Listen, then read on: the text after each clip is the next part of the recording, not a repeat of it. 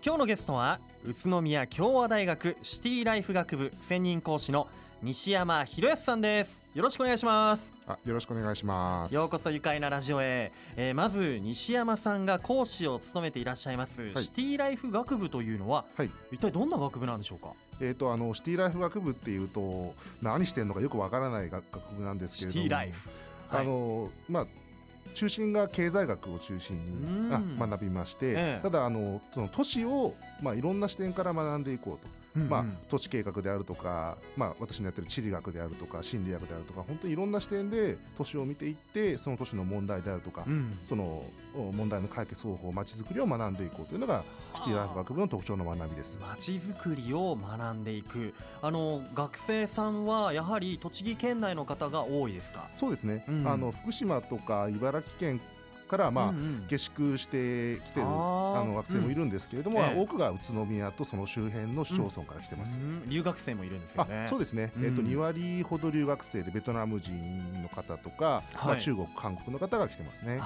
そうなんですね。あの共和大学の学生さんがあの2018年の5月に、えー、日本遺産に認定された大谷石文化の PR 動画を作って、えー、えー、動画投稿サイト YouTube で公開されていて、はい、今話題になってるんですよね。あそうなんですか。はい 話題になってますよ。でこの学生たちは西山先生のゼミに所属している学生たちなんですよね。ええーと、私のゼミ生がまあ2年生で10名おりましてそのうちの半分の5名が、はいまあ、宇都宮とか栃木県の PR をするための動画を作るということで活動していて、プラスあの同じまちづくりをしている山島ゼミの、はい、まあ、4名の、まあ、有志が、まあ、コラボしてですね、うん、で動画作りました。西山ゼミと山島ゼミのコラボということで、はい、えー、この動画どういった経緯でこう作ろうよということになったんですか？あの、まあ、私のゼミでですね最初はあの必ず街歩きをさせて、うん、まあ、都市の課題とか、まあ、あと宇都宮の特徴とかそういうのをちょっと調べさせるんですね。はい、でその過程で、まあ、あの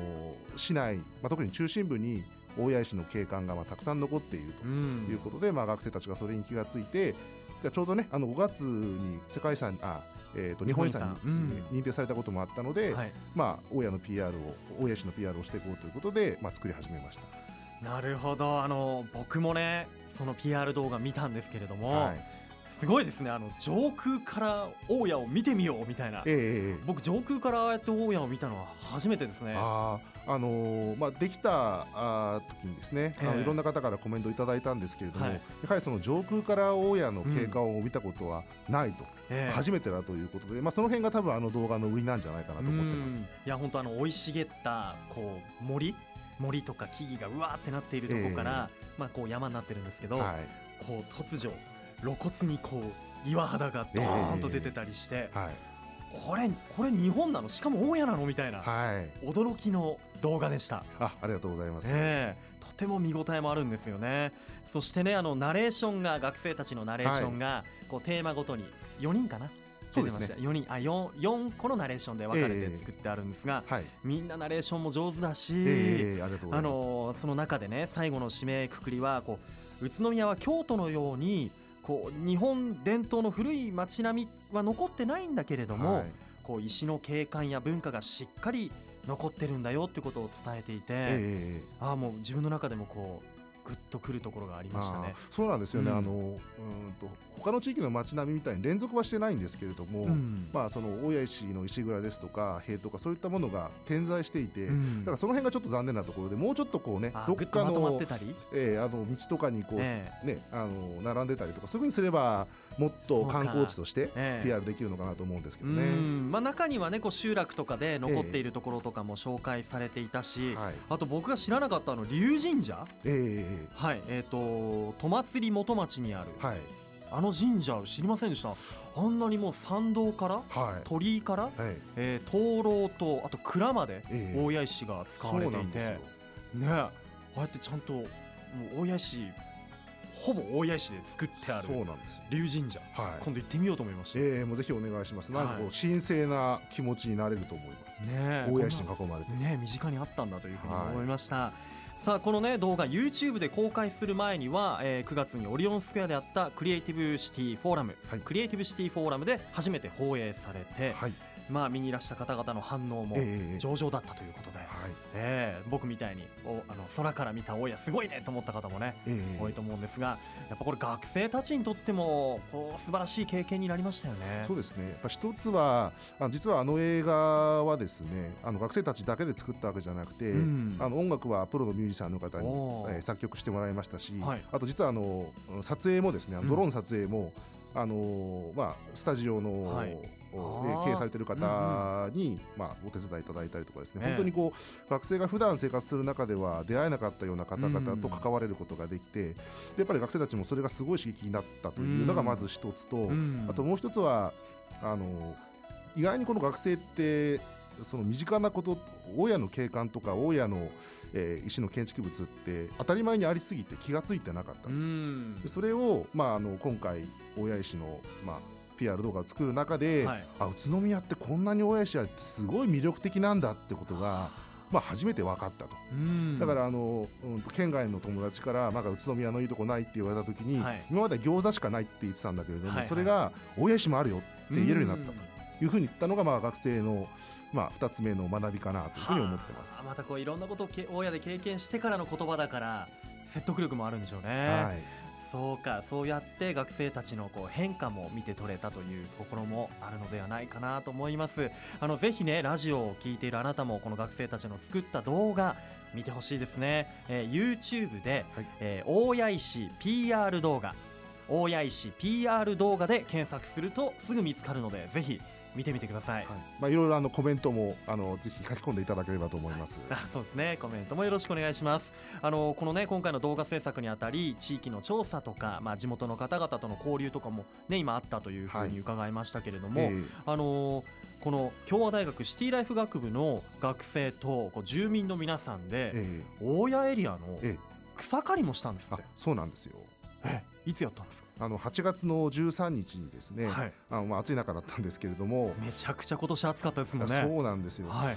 なんですけれどもあの、まあ、私のゼミのもう一つのプロジェクトチームで、はい、まあ、大谷の観光振興というのをやってまして、ええ、でまあ、その中で、まあ、学生たちがですねあの5月ぐらいに街歩きをした時に、まあ、かなりこう草が生い茂っていてせっかくの大谷石の景観とか、あの大谷の景観が崩れていると、うんうん、これなんとかしなくちゃいけないよねっていうことで、まあ、学生たちが言ってたので僕がじゃあ草刈りしようぜと。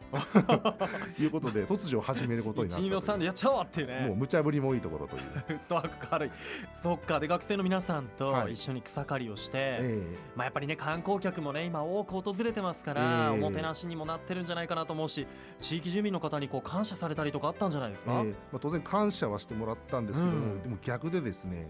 あの本当に例えば地元の造園会社の方にあの草刈り機を出してもらったりとか、ね、あの僕らも最初と簡単に考えていて釜で枯れるだろうと思っていたら、大家のその空き地のはい、まあ、草じゃなくてツタなんですよ、ね、もうちょっと手強い、うん、だからそれを刈るのはもう手じゃかなりきつくてですね、えー、本当に助かって、まあ、あとはあの私有地を草刈りしたんですけれども、うん、まあ、私有地で勝手に刈れないので、うんうん、まあ、その所有者の方に、まあ、地元の方を中心としてあの、まあ、許可を取ってもらったりとかですね、うんうんうん、本当にこういろんな方に支えていただいた、うんうん、逆にもう大家の方々に感謝です。逆に感謝、はい、じゃあ恩返しもしたいなとか。そうなんですよ。だからまた学生も今いろいろ大家でいろんなこの地元の活動に、あの参加して恩返しをしているところです。そうですか。いや本当シティライフ学部の学生さんたちは地域の皆さんとね行動を共にしたりして、ま、は、ち、づくりというのをこうより深くさらにはこう立体的に学ぶことができるんでしょうね、えー、さあそれでは後半も西山さんにお話を伺っていきたいと思います。一旦ブレイクしましょうさあ改めまして愉快な雑談。今日のゲストは宇都宮共和大学シティライフ学部専任講師の西山博康さんです。よろしくお願いします。はいよろしくお願いします。西山さんは今日は赤い T シャツをお召しになっておりまして、はい、胸に西山というデザインされたロゴが書いてありますね。はいそれは西山ゼミのえー、オフィシャル T シャツ。あそうですね。へえ、これデザインは、まあ、あえっ、ー、とデザインは学生がですねまずあの赤は、まあ、西山先生暑いから赤だろうと。そしてあの胸に入っているロゴはこれはあの、はい、実は札幌にですね西山製麺という製麺会社さんありまして、はい、私と全く関係ないんですけど、ね、えー、でも同じ西山で、まあ、それをちょっと一応あの完全にパクってはいないんですけれども、まあ参考にさせてもらって。すごいインパクトがありますよね、はい、西山マーク目立ちますね さあその西山さんはあの北海道の札幌市のご出身。あそうですね、はい、あの宇都宮に最初に来たのは、ええ、いつでどんなきっかけがあったんですか、はい。えっと、2014年に宇都宮に来たんですけれどもあの、はい、私はあの東京の明治大学の地理学専攻ですね、うん、はい。あのまあ、10年間、まあ、勉強してでで博士号っていうのを取って博士号を取って。で普通は博士号取ったら、まあ、あの大学の先生になるっていうのが通常のルートなんですけど私の場合あんまり優秀じゃないので、あの決まらなくてですね、ええ、で仕事を探して、まあ、2月ぐらいでしたかね。時に、まあ、宇都宮市の市政研究センターという、まあ、その市のいろんなあ、まあ、課題をこう研究したりとか、うん、政策提案をするような部署がありましてそこであの専門研究嘱託員、まあ、嘱託員をですね募集してまして、はい、でやっぱりそういう市の政策とかにもちょっと関わってみたかったので、まあ、応募したら取っていただいたと。で宇都宮に来ました。それで宇都宮市でじゃあ宇都宮市のまあこう研究者として宇都宮市政研究センターに、はい、えそちらではどんなことを？研究されてました、えっと、私はあの、うん、住宅関係とか住宅地開発とか都市構造とか、はい、まあ、そういった研究をしてきたので、ええ。まあ、あの当時宇都宮市、まあ、今でもそうなんですけれどもあのコンパクトシティというですね、うん、政策を進めて、まあ、いて、はい、でその中で、まあ、コンパクトシティを進めてるんだけれども郊外の、まあ、人口流出とか、うん、郊外の開発が全然止まらないと、うん、でまあ、まずその現状を、まあ、抑えてもう一度そのコンパクトシティ政策をちょっと見直したらどうかということを思って、はい、であの宇都宮市の住宅地開発の研究を最初の年にしました。へえそれが2012年。そうですね。13年あたり。あ、えー、と12年ですね。12年の、はい、はあ、ではその時の研究が今のこの宇都宮市政にこう生きていた それは分からないですけど、ね、やっぱりね、はい、すごい。いやそれでいてやっぱこう宇都宮のことっていろいろご存知なわけですね。でそれから今度北九州の方に。あそうですね、はい、今度またお仕事で、ええあの2年後にですね、はい、あのまあ、私ずっとまあ大学の先生になりたかったので、えー、その宇都宮市に勤めている間も、まあ、いろんな大学公募を出してたんですけれどもようやくですねあの2014年に、まあ、九州国際大学という大学が、まあ、取っていただいてですね、はい、であの北九州のあの製鉄所で有名な八幡の方に3年間行きました。そちらでもまた大学での教えたりをしていて。で、ね、それからまた縁があって宇都宮に。ええあの共和大学、はい、あのステーキ研究センターに勤めている時に、ええ、あの共和大の方で非常勤を、まあ、やっていて、うん、でその関係であの山島先生という、まあ、学部長の方に、うんうん、まあ、戻ってこないかっていうことを、ね、言っていただいて。今ゼミ同士でコラボをしているあそうですね、はい、山島先生に、はい、お世話になってます。声がかかって、えで宇都宮に戻ってお帰りなさいただいま。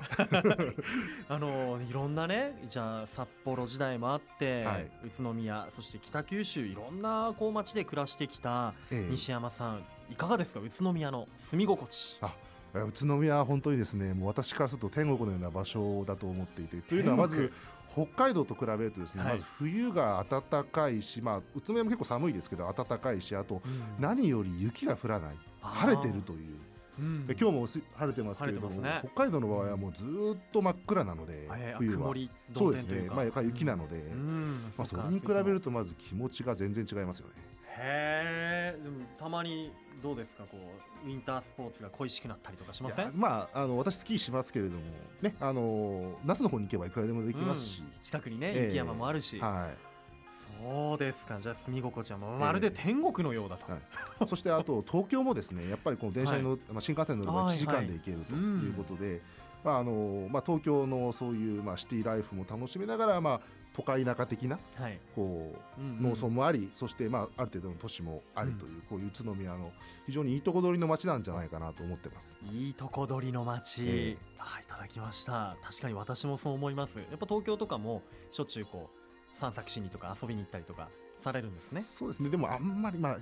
一月に一度あるかないかぐらいでしょうかね、ね。はい、日帰りで帰ってこれるし、はい、いやそうやってね住み心地伺いましたけれども一方で専門家も地理学、はい、都市問題地域計画を専門とする西山先生の目から見たこう宇都宮とまた違って映ってるように思うんですけれども、えー、いかがでしょうあの、まあ、宇都宮はですねかつてあの某、まあ、東大教授の先生がですね、うん駅前の景観が日本一汚いと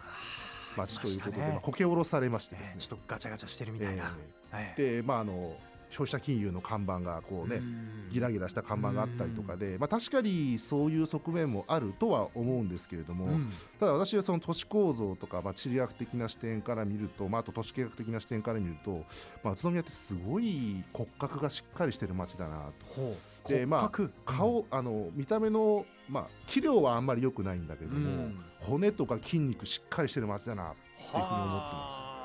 骨と筋肉というとどういった部分なんでしょうあとまずはですね中心部のその道路がですね、うん、非常に綺麗な形であると。でまずはあの、まあ、中世からですねあの二原山と、うん、え宇都宮城があって、はい、でそれを結ぶ三橋通りがずっと残ってるんですね。ちょうどあのパルコとドン・キホーテの間を走ってるあの道、えー、あれはもう1000年以上残ってる道でそれがまず残っている、えー、そしてあの明治期以降になってですね、うん、あの旧日光街道あ欧州街道か、はい、まあ、それを克服する形であの今の大通りができたんですね、はい、駅前の大通り、ええ。うん、であれは本当に東武宇都宮と宇都宮駅を結ぶ、うん、まあ、大動脈に今なってますけれども、はい、まあ、そういった骨格が残っていて、でさらに戦後復興で今あのレディオビリーさんの前にある中央通り、それができて、でさらにはまあオリオン通りもある、だから東西に2つ南北に2つ軸があって、でさらにさっき言ったように東武宇都宮東西は東武宇都宮と、え宇都宮駅を結んでいる、そして、えー、南北は宇都宮市役所と県庁を結んでいる、はい、シンボルロード、えー、でさらに二原さんと、えー、宇都宮城址公園を結んでいるということで、非常にあの都市の骨格がしっかりしてそれが揺るいでないと、はい、確かに。変わってないんですね。柱がしっかりした柱というか、骨格。あ都市の景観。都市の景観って多分、まあ、ある程度すぐ変わっていくと思うんですけど、都市の骨格だけはなかなか簡単には変えられないんですよね。それが宇都宮はもう1000年以上残っている、はい、これはやっぱ都市のですね宝だと思います。自慢できるポイント、そしてさらに戦後のなってですね、はい、あの宇都宮環状線。環状線。あれも素晴らしいですね、はい、あんなに綺麗な環状道路は日本にありませんから。おええ。わあびっくり、はい、そうですか。これは誇らしい。で今度 LRT も計画されていて。そうなんですよ。これまた公共交通もまたネットワークもぐわって広がれば、ええさらに自慢できる骨格になってくるわけですね、え宇都宮って東西軸はやっぱり昔から弱い、で、うん、あの JR で分断されちゃってるんで、はい、あれにあの LRT ができてさらに西側の方まで広がっていくと、まあ、宇都宮の都市骨格はもう完璧になります。うわ完璧。いやこんな言葉が聞けるとは。鳥肌立ってますありがとうございます、はい、いやあのこれから先生が宇都宮で挑戦したいことありますか、はい、えーとまあやっぱり宇都宮を元気にしていきたいっていうところが、まあ、一番、ね、うん、あの頂点にあるんですけれども、はい、まあ、まず短期的な部分としてはやっぱりその宇都宮の資源である大谷地区を、うん、まあ、もっと盛り上げていきたいというのがありまして。でまあ、あのその一つとしてですねあの12月に宇都宮市の市政研究センターがですね主催する大学生のまちづくり提案というのがありまして、はい、でそれはその市内のあの大学生たちが、まあ、市にいろんな政策を提案する場なんですけれども、でそこで、まあ、大谷地区の持続的な景観システムの構築ということでですね、まあ、市民が大谷の景観を維持するために、まあ、手軽にこう草刈りをしたりとか、そういったことができるようなシステムを、まあ、今あの提案していこうかなということで学生たちが今頑張って頭をひねってます。あ頑張って学生たちいい提案してくれるといいな。ちょっと提案気になりますね。はい、はい、であともう一つは、うん、あのやっぱりその動画ですよね、うん、であの今年はその県内のいろんな観光施設をあの観光スポットを取り上げて PR していくと、で今、那須の PR 動画作ってるところなんですけれども、その他に来年はなんか宇都宮を舞台にしたドラマをちょっとあのプロの方と、はい、プロの脚本家の方とコラボしてやって、で最後は、はい、あの映画祭みたいのも市内でやりたいな。お映画の街宇都宮みたいな、あのキスできる餃子とかね、えー、そういうのでもちょっと注目されてもいるんで、はい、なんか映画で街づくりもしていきたいなっていろいろやりたいことがたくさんあります。たくさんありますね、はい、夢が。うん。いやもうぜひ学生たちと頑張って取り組んでいただきたいしなんか先生のもとでこう学んでる学生たちが羨ましいですね、はいはい、あの未来のまちづくりにも携わっていくっていうふうにねあの考えるとワクワクしてくるしぜひ栃木県内にね就職してもらいたいなと思います、はい、さあ西山さんも学生の皆さんもこの後も頑張ってください。それでは最後にこのワードで締めたいと思います。よろしいでしょうか？はい。いきますよ。せーの。今日話題愉快だ。宇都宮愉快な雑談。今日は宇都宮共和大学シティライフ学部専任講師西山博康さんにお越しいただきました、えー、大谷石の PR 動画もぜひ皆さんご覧ください、えー、先生またぜひスタジオに来てくださいね。お願いします。ありがとうございました。ありがとうございました。住めば愉快な宇都宮